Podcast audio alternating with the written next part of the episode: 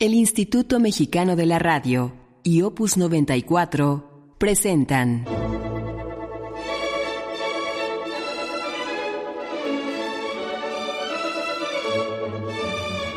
Al hilo del tiempo por Ernesto de la Peña. Acompáñenlo en su éxodo interminable por los grandes momentos de la cultura universal. No se exige más rigor que el de los lazos en las diversas manifestaciones del espíritu ni otra guía que la imaginación, al hilo del tiempo. Amigos, bienvenidos a otro programa de Al hilo del tiempo. Nos hemos estado ocupando, como recordarán quienes me hacen el favor de estar pendientes de estos programas, de temas tan fascinantes como puede ser la Lilith, que no aparece configurada como la estudiamos en el texto de la Biblia, sino en otros documentos, y hemos visto una serie de manifestaciones del mal entendido de una manera fundamentalmente religiosa. El mal social también podría ser derivado, pero el enfoque ha sido más que nada religioso y tradición, tradicional. En esta ocasión, porque lo prometí en la anterior, me voy a ocupar de algunos de los procedimientos de los inquisidores.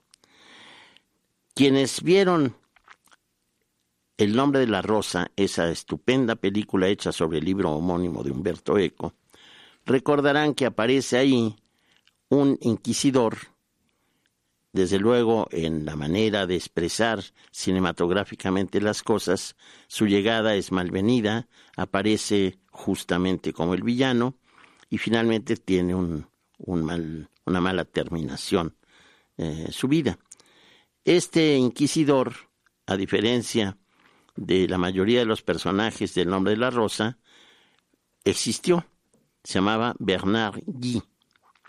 Bernard Guy vivió fundamentalmente en el siglo XIV y a él le tocó la experiencia muy vívida todavía del terrible castigo que se infligió a los valdenses, albigenses, cátaros, etc. La famosísima cruzada en contra de los albigenses, que fue donde se inició precisamente el trabajo de la Inquisición. Inquisición es una palabra que si no tuviera todas las resonancias históricas que ya le conferimos, queramos o no, pues simplemente indica algo que se investiga, se inquiere en un tema, se inquiere en la vida de una persona, se inquiere cuando se pregunta, etcétera, etcétera. Se ha tenido el término de un matiz francamente terrible, lúgubre, precisamente por los procederes de esta institución, cuya finalidad fue, o cuando menos así se dijo, la de castigar a todos aquellos que prevaricaran, que practicaran una forma de fe que no estuviera de acuerdo con las enseñanzas de la Iglesia. Es, de cualquier manera, una forma de hegemonía, de tiranía, la que ejerce una organización concreta, en este caso la Iglesia. Uno de los más comunes dichos de entonces era extra ecclesiam non est salus. Fuera de la iglesia no hay salvación. Quiero hacer una aclaración inicial. Sé que estoy pisando un suelo muy espinoso, pero quiero hacer una aclaración muy importante. La determinación, la fijación de la ortodoxia, es decir, de la recta fe del cristianismo, se llevó varios siglos las luchas que hubo por razones teológicas, particularmente en los cuatro primeros siglos de nuestra era, fueron muchas y muy prolongadas. Se trató fundamentalmente de temas de dogmática, más que de costumbres.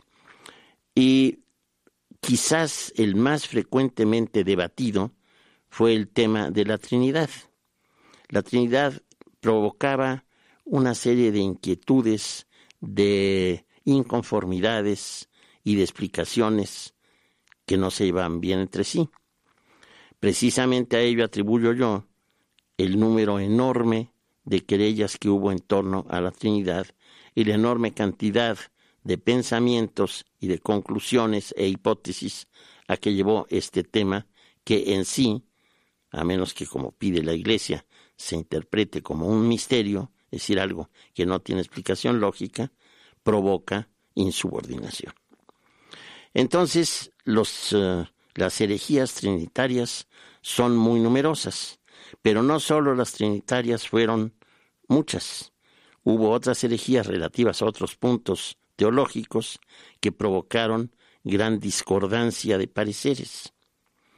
Por eso también en el momento, en siglo XIV, XIII y XIV, los siglos XIII y XIV, en que ya la Iglesia ha llegado más o menos a la determinación de todos los dogmas que deben respetarse según ella, pues empieza a imponer los mismos sobre la grey, sobre los fieles, de una manera muy poco cristiana.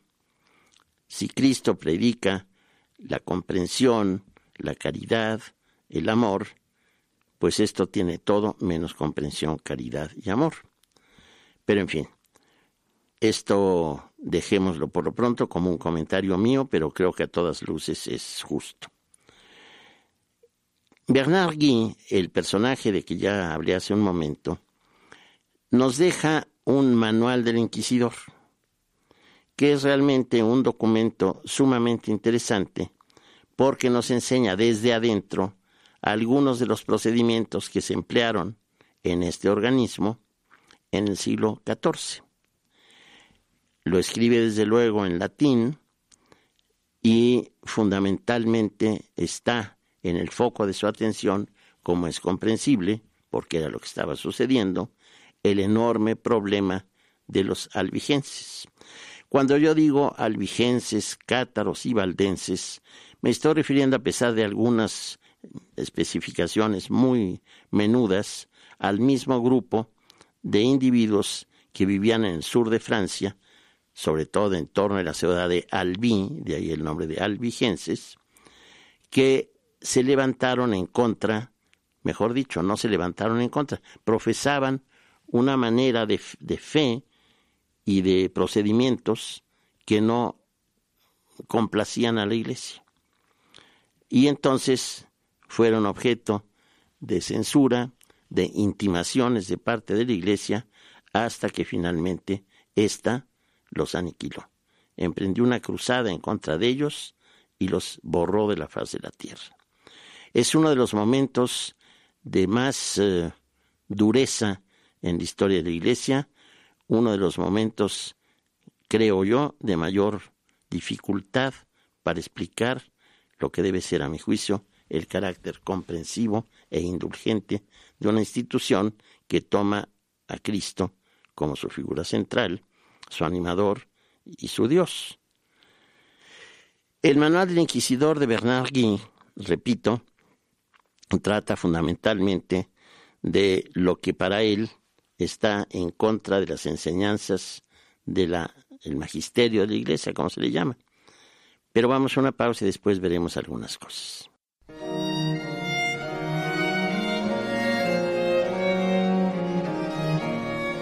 Queremos conocer su opinión y comentarios. Escríbanos al correo electrónico al hilo del tiempo En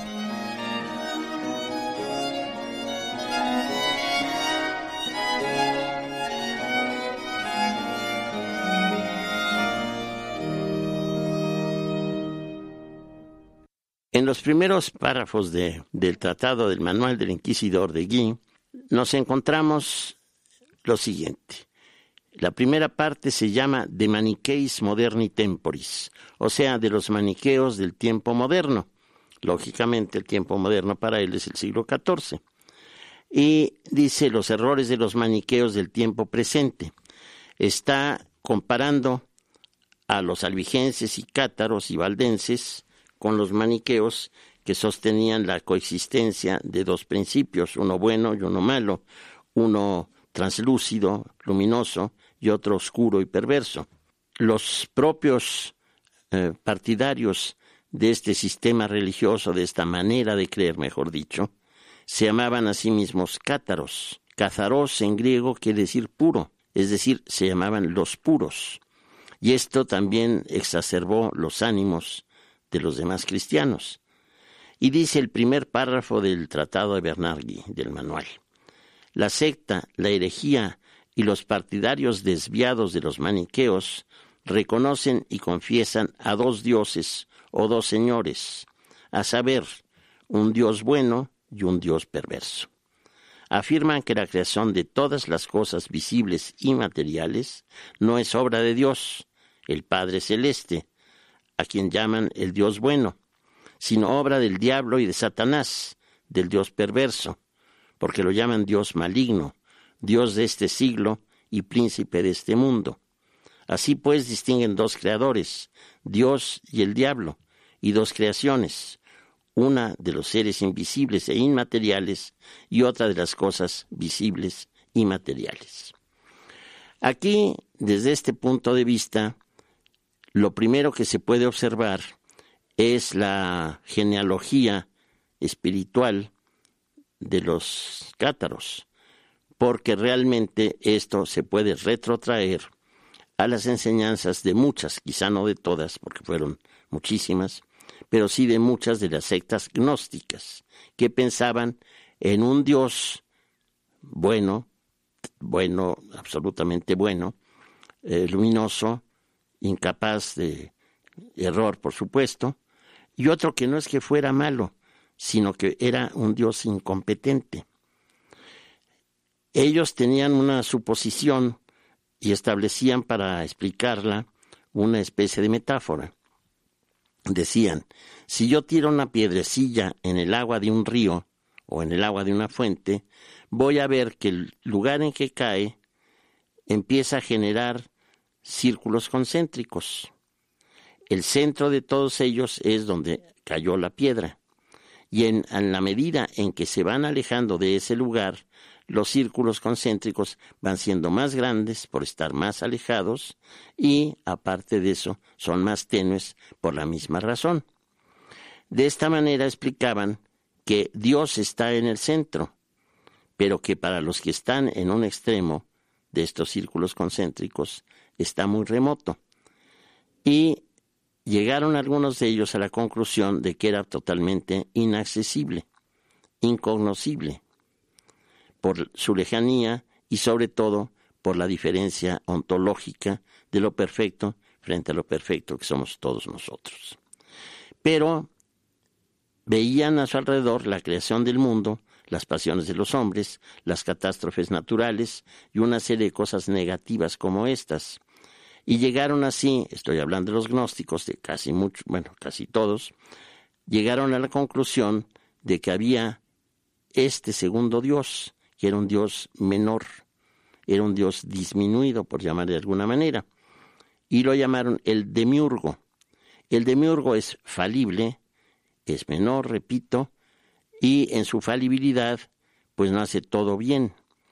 Esto, para los gnósticos, servía de explicación de por qué no todas las cosas del mundo son buenas, no todas funcionan por la buena, no todos los seres humanos gozan del privilegio de ser virtuosos, sino que parece que lo contrario es verdadero. Desde luego que hubo otras sectas en donde sí se afirmaba dos, se afirmaban dos creaciones, una buena y una mala.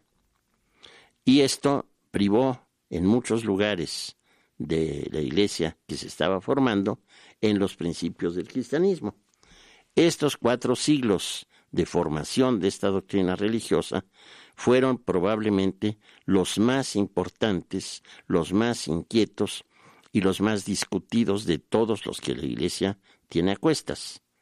La Iglesia tiene una existencia, pues ya de dos mil y pico de años, y a lo largo de esos dos mil y pico de años siempre ha habido controversias, pero creo que por número y por trascendencia, ninguna de ellas han llegado, por la frecuencia también, insisto, a la enorme masa que hubo en esos cuatro primeros siglos. Ahora bien, estos dos creadores, Dios y el diablo, vendrían directamente, o mejor dicho, mediatizadamente, de las doctrinas persas de dos dioses, de dos fuerzas, mejor dicho, una de luz, otra de tinieblas.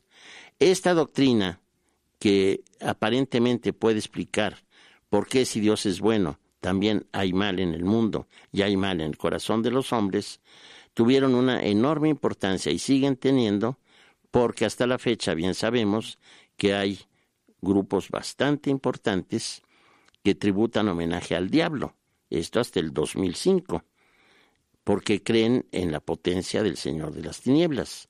Y sin ir más lejos, en la secta de Qumran, es decir, en la secta de los individuos que vivieron en torno del Mar Muerto, se encuentra también el principio de la luz y de las tinieblas, y una lucha apocalíptica, futura por supuesto, entre el buen principio y el mal principio, con la predicción de que el mal será aniquilado y el bien triunfará. Esto creo que es una cosa muy humana, pero para el criterio de fuera de la iglesia no hay salvación, era inadmisible, por completo inadmisible. Entonces, continúa diciendo Bernard Guy, de la misma manera, imaginan dos iglesias, una, la buena, que es la secta de ellos, según dicen, y ella, pretenden, es la iglesia de Jesucristo. La otra, la mala, es, según ellos, la iglesia romana.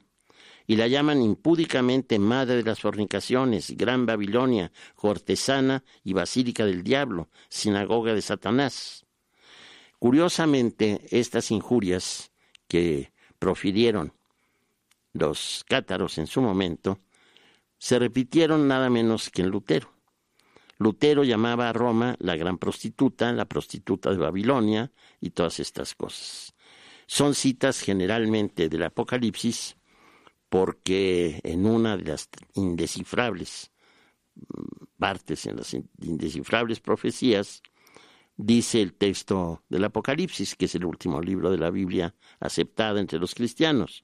Dice, Epesen, Epesen y Babilón Megali, imitir ton pornon que ton tigis, que traducido quiere decir cayó, cayó Babilonia la grande, la madre de las putas y de las abominaciones de la tierra. Entonces, esto lo aplica Lutero, pero lo habían aplicado los cátaros al régimen central de Roma. Esto simplemente visto, sin espíritu alguno de eh, bandería, nos está pintando de manera muy vívida las diferencias tajantes y violentas que había en el seno de una supuestamente iglesia unitaria. Vamos a hacer una pausa.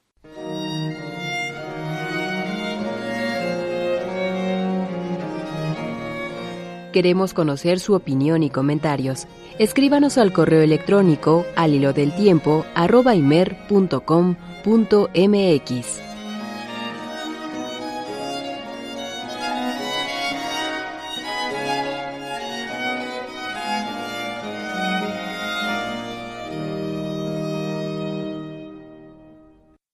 En el manual de Guy, que es realmente magnífico para estudiar este momento trepidante de la Iglesia, sigue diciendo en su enumeración de las abominaciones de cátaros, valdenses y albigenses, lo siguiente. Todos los sacramentos de la Iglesia romana de nuestro Señor Jesucristo, la Eucaristía o sacramento del altar, el bautismo del agua material, la confirmación, el orden, la extrema unción, la penitencia y el matrimonio entre hombre y mujer son, cada uno en particular, declarados por ellos vanos e inútiles. Y se imaginan al respecto como si fueran simios a otros en su lugar que parecen casi similares. Así, reemplazan, por ejemplo, el bautismo por agua mediante otro bautismo espiritual ese, llamado consolamentum del Espíritu Santo, cuando, por ejemplo, reciben a una persona que esté en buena salud o no, en su secta y su orden, e imponen las manos según su execrable rito. Este consolamentum así está visto por un individuo que es inquisidor de Roma. Y sigue enumerando cómo era inadmisible que ellos se siguieran llamando cristianos, con lo cual tácitamente está diciendo los únicos cristianos que hay somos nosotros. Los que tengan otro tipo de práctica están fuera de lo que debe ser. Solo yo tengo la razón. No hay más razón que la mía. Entonces, en este tenor, sigue diciendo, en lugar del pan eucarístico consagrado al cuerpo de Cristo, fabrican una especie de pan que llaman pan bendito o pan de la santa oración. Al principio de sus comidas lo tienen entre las manos según su rito, lo bendicen, lo rompen y lo distribuyen a los asistentes y entre los creyentes. Por lo que respecta al sacramento de la penitencia, dicen que la verdadera consiste en adoptar su secta y su orden y perseverar en la misma. aquellos que, enfermos o, sanos, abrazan dicha secta y dicho orden, aseguran que todos sus pecados serán, mejor dicho, son perdonados y los declaran absueltos de todas sus faltas, sin ninguna otra obra satisfactoria e incluso sin restitución. Si poseen el bien de otro, a condición, sin embargo, de perseverar en la secta y en el orden, así lo hacen. Se reconocen sobre estos nuevos adeptos un poder idéntico e igual al de Pedro, de Pablo y de los demás apóstoles de nuestro Señor Jesucristo. Pretenden que la confesión de los pecados hecha a los sacerdotes de la Iglesia romana no es de ningún valor para la salud, para la salvación eterna, que ni el Papa ni ninguna persona tiene en la Iglesia romana el poder para absolver a quien quiera que sea de sus propios pecados. Pues yo no me atrevería a decir que este fue el pasaje más eh, violento que desencadenó la terrible persecución de los albigenses. Pero desde luego hay que saber juzgarnos como somos. Todos somos seres humanos y la Iglesia está formada por seres humanos. Sus fines son muy nobles, pero la forman seres humanos. Y todos ellos tienen pasiones, hasta los santos, aunque sea solo la pasión de llegar a serlo. Entonces, el hecho de que en una lucha de poder, que no de otra cosa se trató, hubiera estas prácticas, que no se reconociera la soberanía de la Iglesia Central de Roma, era absolutamente inadmisible para ésta. Y por consiguiente envió a una fuerza militar, que ya veremos en alguna otra ocasión, cómo castigó, entre comillas, yo diría cómo exterminó a los albigenses. El recuerdo de esta cruzada contra los albigenses sigue estremeciendo de horror, creo que a todas las buenas conciencias. Pero siempre se quiere salvar con la famosa frasecita de crímenes son del tiempo y no de España. Y efectivamente hay momentos muy duros en la vida de los pueblos y por desgracia nos hemos dado cuenta de que no son por tal o cual siglo, no es por oscurantismo, no es por falta de información, es por fanatismo. Seguimos viendo fanatismos de todo tipo en nuestros supuestamente tan adelantados días. Es decir, el hombre sigue siendo el mismo. Posteriormente dicen, dice Bernard Guy, en lugar del sacramento del matrimonio, unión carnal entre hombre y mujer, inventan un matrimonio espiritual entre el alma y Dios. Cuando, por ejemplo, los heréticos perfectos, o sea, cátaros, o consolados, los que tomaron ese tipo de comunión, inician a alguien en su secta y en su orden. De la misma manera, niegan la encarnación de nuestro Señor Jesucristo en el seno de María, siempre virgen, y sostienen que no ha adoptado un verdadero cuerpo humano, ni una verdadera carne humana, como tienen los demás hombres en virtud de la naturaleza humana, que no ha sufrido y que no ha muerto en la cruz, que no ha resucitado de entre los muertos y que no ha subido al cielo con un cuerpo y una carne humana, sino que todo eso pasó solo en figura. Aquí topamos, si tomamos el criterio de la Iglesia Católica Apostólica Romana, nos topamos como que coinciden todas estas afirmaciones con otra herejía que es la de los docetistas. Los docetistas afirman, viene del verbo doqueo, parecer en griego, que no es lógico que Jesús, segunda persona de la Trinidad, haya padecido todos los tormentos, todas las torturas de un ser humano en la cruz. Es demasiado grande, demasiado puro para parecer, padecer eso. Entonces inventaron o crearon o pensaron o hicieron la hipótesis de que quien sufrió en la cruz era una especie de simulacro, así lo dijeron, simulacrum en latín, o, o de imagen, que sí padeció eso, en tanto que el cuerpo verdadero de Jesús estaba ya en el seno del Padre. Y los docetistas fueron condenados. Todas estas cosas que fueron de una extremada importancia, tanta como para provocar el dejar devastada una región del sur de Francia, se han ido diluyendo en nuestros días hasta cierto punto, porque bien sabemos todo lo que se está padeciendo en este momento en Europa por los individuos que por ser musulmanes o de origen árabe o de filiación similar están protestando, quemando automóviles, agrediendo y todas estas cosas porque no están conformes con el tratamiento que se les ha dado. Y con esto nada más recibimos la tan obvia y tan repugnante eh, confirmación de que la violencia solo engendra violencia. Todas estas cosas se suscitaron fundamentalmente por el atentado del 11 de septiembre y son consecuencia de ellos. Estos atentados, que son incalificables, pues están produciendo ya algunos, entre comillas, frutos y sin duda alguna van a seguir haciéndolo.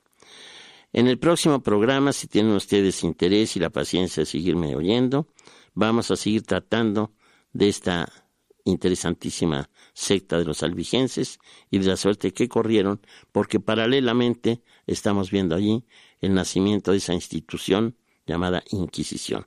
Agradezco mucho la atención prestada a este programa. Los espero en el próximo a la misma hora y por la misma estación. Que entre tanto gocen de cabal salud y muchísimas gracias. Queremos conocer su opinión y comentarios. Escríbanos al correo electrónico musicaparadios.com.mx. Participaron en la realización de este programa Roberto Portillo, Mayra de León y Marcela Montiel. El Instituto Mexicano de la Radio y Opus 94 presentaron Al Hilo del Tiempo, un programa de Ernesto de la Peña. Escúchelo el próximo miércoles a las 20 horas, aquí en Opus 94, un encuentro con la cultura.